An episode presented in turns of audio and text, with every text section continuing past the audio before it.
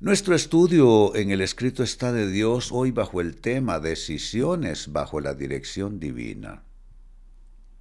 Amados hermanos, algunos de nuestros padecimientos son por malas decisiones tomadas en algún momento de nuestras vidas.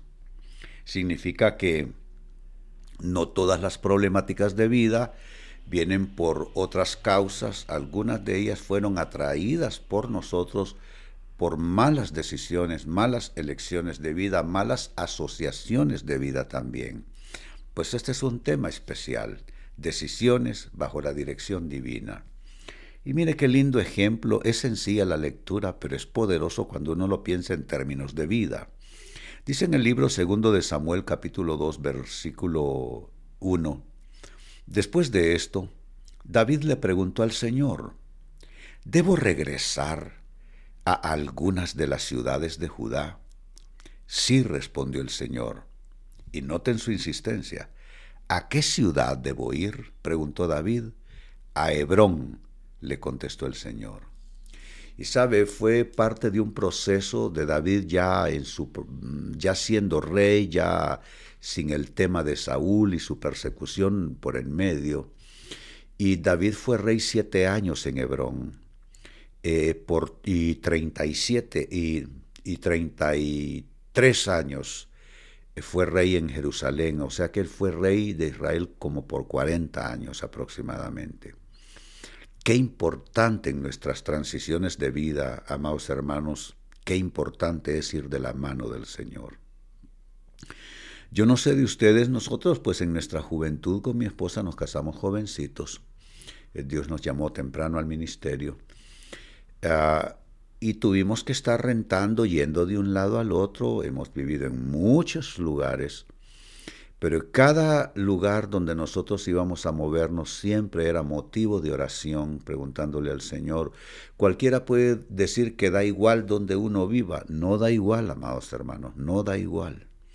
Y uno necesita, porque uno va transicionando. El problema es que si tú te equivocas en tus transiciones, el resultado final y las decisiones capitales también van a quedar accidentadas.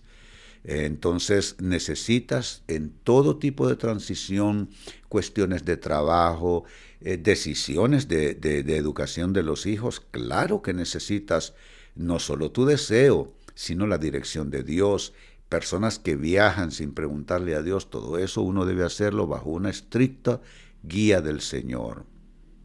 Mis comentarios son estos. Cuán importante es preguntar a Dios y moverse en su consejo. Muy importante.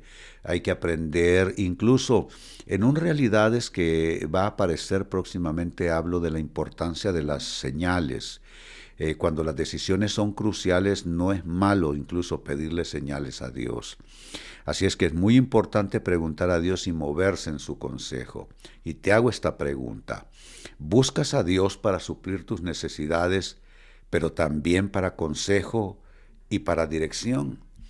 Digo porque mucha gente, amigos, hermanos, amados, solo busca de Dios para suplir necesidades, pero no buscan a Dios cuando están tomando decisiones. Entonces esas personas van a estar padeciendo problemáticas de vida toda la vida, porque solo se interesan en milagros de sanidad, milagros de provisión, milagros de solución de problemas, pero no toman en serio el factor guía de Dios, consejo de Dios, y siguen tomando malas decisiones, y no es que sean malas personas, es que no tienen el cuadro completo de lo que es la vida cristiana.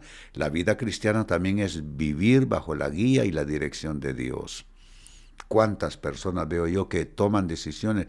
Gente que se va del país así nada más. Yo sé que la situación está difícil, pero uno tiene que hacerlo bajo estricta dirección del Señor. Un comentario más, eh, la guía divina, amados hermanos, nos ahorra múltiples problemas. La guía divina nos ahorra muchas dificultades. Necesitamos que Dios nos hable y Él quiere hacerlo. Dice la palabra, sobre ti fijaré mis ojos, o sea que Dios nos observa. Y te mostraré el camino por el que debes andar. Pero esa misma escritura dice, no seas como el mulo, que hay que agarrarlo con cabestro y sujetarlo porque si no, no te acercas a Él. Entonces sí necesitamos de alguna manera hacer a Dios más partícipe de nuestras decisiones. Y quiero concluir antes de orar con esto. ¿Cómo se pide dirección divina? Eh, hay quienes no buscan lo fácil, lo sencillo, porque es fácil y sencillo, y se van tras lo complicado. Bueno, yo he visto gente que, aunque han tenido una Biblia en la mano, terminan consultando los astros o que les lean la mano o que les den alguna cosa para llevar a su casa. Eso se llama hechicería. Y la hechicería es absolutamente abominable delante del Señor. Hay tres cosas que Dios abomina, la rebeldía, la hechicería y la idolatría que es asumir que hay personalidades humanas que están en el rango de divinidad y orarles y pedirles a ellos. Eso, perdonen que no estoy para ofender a nadie, eso está muy mal visto en la palabra de Dios. Entonces la rebeldía, la hechicería y la idolatría son cosas con las que Dios no va a negociar. Es decir, Dios no lo permite. Entonces, eh, eh, pero algunos prefieren irse por esos caminos más tortuosos, más complejos, que algo sencillo como esto. ¿Cómo se pide la dirección divina? divina? Número uno, en la oración. Número dos, en la lectura de la palabra. Y número dos, en el consejo espiritual. Mire, esto es sencillo. Oración, lectura de la palabra y consejo espiritual. Lo repito, oración, lectura de la palabra de Dios, que es la Biblia, y consejo espiritual. Yo hoy quiero orar por tu necesidad de dirección divina, hermano, hermana, porque posiblemente has cometido errores en el camino, errores de apreciación, de mal discernimiento. Padre, hoy venimos a pedir por otra clase de milagro. Es el milagro de poder ver tu guía, es el milagro de poder ver tus señales en el camino, es el milagro de poder oír tu voz.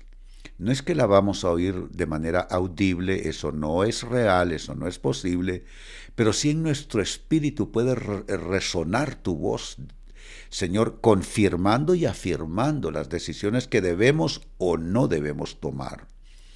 Tu palabra dice que tú abres puertas que ninguno cierra, pero cierras pues puertas también que ninguno debe intentar abrir.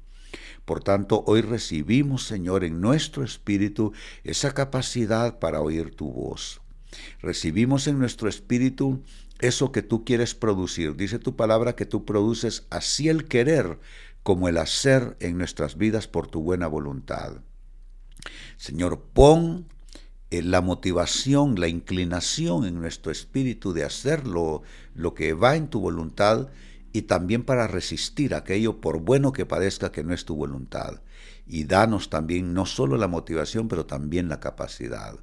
Hoy te bendigo, hermano, hermana, y declaro que tú vas a tener la capacidad que quizá no has tenido en épocas pasadas de caminar bajo la dirección de Dios, así como ha sido nuestro tema hoy, decisiones bajo la dirección divina así te bendigo. Si estás recibiendo esta unción, alza tus manos y digamos juntos, poniendo el sello de fe, lo recibo de Dios, lo recibo de Dios, lo recibo de Dios en el nombre de Jesús, que alguien diga gloria a Dios, que alguien le dé alabanzas al Señor, exaltación a su nombre.